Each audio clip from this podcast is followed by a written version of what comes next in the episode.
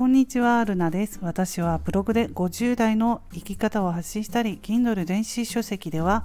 主に主婦の在宅ワークについて出版しています。この番組ではブログや Kindle を執筆していた気づきや50代の人生観、日常で感じたことなどをお話ししています。どうぞよろしくお願いします。今日は土曜日ですね。はい、ちょっとね、スタイフの配信、また間空いてしまったんですけれども、私はブログ、Kindle、執筆の方にね、ちょっとね、時間を最近かけています。はい。そんなことでね、スタイフの収録、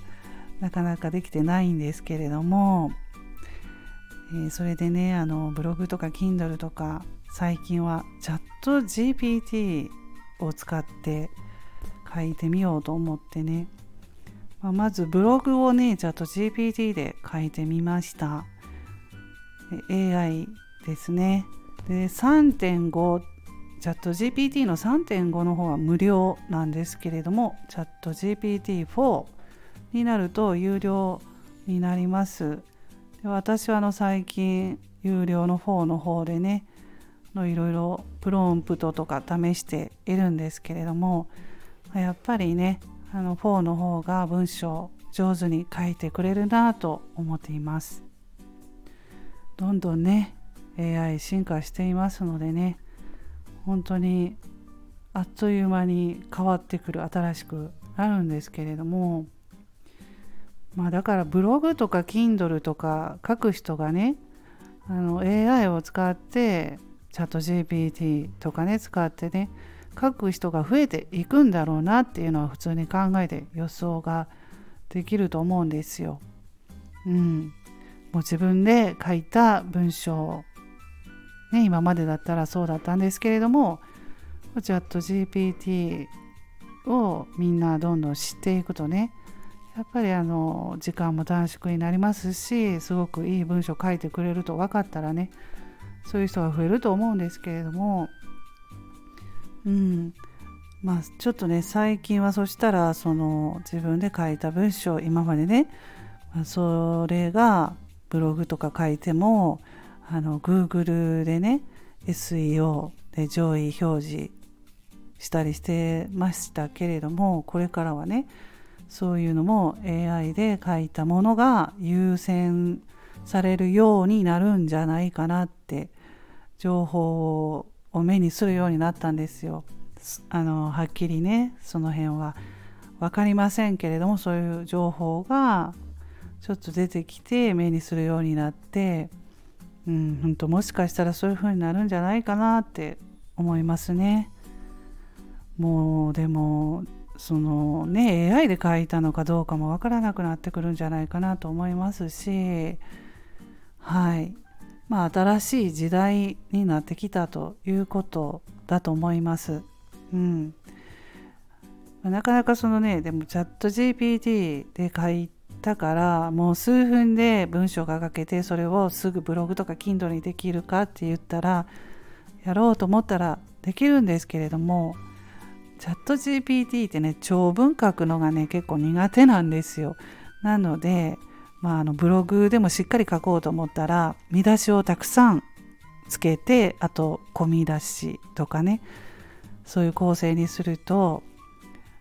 やっぱり一つずつのねその見出し初めにとかね部分をまずまたプロンプトでねえー、チャット GPT のプロンプトに初めにの部分で込み出しとか入れてこの部分についてこういうふうに書いてくれませんかとかねそういうの入れてる時間って結構ねそれはそれでかかるんですよ。でもそういうふうにしないといいブログとかが書けないのでうんはい。やってる人はわかると思うんですけれども。でもその自分で書くよりも時間は短縮できますしね。全然短縮できるしすごく魅力的な文章を出してくれるのでね。なのであのどんどんみんな使うと思うんですけれどもね。はい、まあ、そんなことで、うん、まあ小学生でもねチャット GPT を使ってる子供さんもいますしね。親御さん IT リテラシーが高いとね教えてますので。うん。そう、まあ、小学生中学生でもねチャット GPT 使ってる人もいます。いろいろ考えさせられますね。うん。なんか使ってる人と使ってない人とまたどんどん差が出てくるのかなとかね考えたりもしますけれども、まあ、そんなことでねどんどん新しい時代なのでね自分のやってることも変わってきましたね。で私は50歳なんですけれども50代こういうふうにまあ AI とかどんどん進化してますけれども、まあ、あの仕事とかにもねこうなると関わってきたりするじゃないですか。そしたら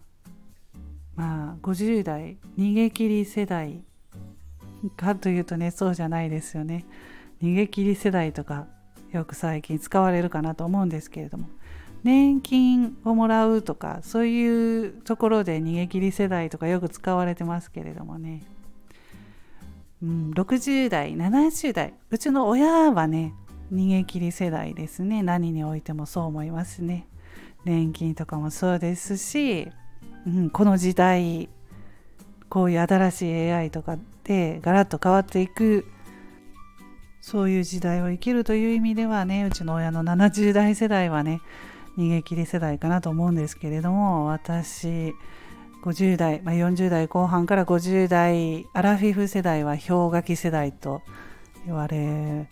ましたけれどもね言われていますけれどもね。うん。なかなかいろいろ難しいですよね、うん。まあ、年金もらうのも、うん、満額ね。もらえるっていうのは難しいかなと思いますしまた期間も70歳からとか伸びるんじゃないかなとかそういうことも思いますのでね。うん。まあ仕事のこととかもこれからも変わってくるのかな。働き方とかね。はい。まあ自分の子供は20代20代世代なんかはもう全然違うのでやっぱり考え方とか、うん、もう古いかなって私古いみたいな感じで 子供に言われますけれども皆さんどうですか？言われません？うんまあでもね古いって言われてもねいやここはあの時代とか関係なく変わらないだろうなと思ったらそれはそうじゃないよっていうふうにも言ったりね子供にするんですけれどもまあそのそうですねちょっと話変わってしまうんですけれども最近で言ったら結構自分でその20代でもねあの自分で仕事をしているというか個人でしている人が、まあ、美容関係だったらちょっとあの昨日なんかも娘があのネイルとかねやっぱり今の若い女性20代ぐらいだとネイルとか結構してる人って私が若い頃に比べたら多いと思うんですよね。ネイルとかあのまつげとかね、うん、そういうまつまつげ なんて言うんでしょうか。こうあのカールしてもらったりとか。ですよね。そういうのを当たり前にしててだからそういうあの SNS でね、まあ見つけるわけですよね。自分が行きたいお店とか。もう SNS なんですよね。電話する電話して予約するとかいう時代じゃなくて。なのでもうそういうのを見てるとあの今日行った人、まあ、ほとんど若い人にやってもらったということで同じぐらいの世代20代の人が自分でねまあお家でやったりとかしてるっていうのを聞くとそういう話を聞くとねああそういう人やっぱり増えてるんだなって身近でもねリアルなところでもそういうことをねちょっと最近感じました。はい。ということでつらつら話しましたけれども、うん、まあ50代世代は逃げ切り世代ではないのでこういう時代をどういうふうに生き抜いていくかっていうところでねちょっと考えさせられますけれどももう物価とかも上がって高いしどんどん。ね個人で考えて対応していかないとダメだなって思います。もう話いろいろ入れましたけれども。はいすいません。長々と最後まで聞いていただきましてありがとうございます。それでは素敵な週末をお過ごしくださいませ。また次回の配信でお会いしましょう。ルナでした。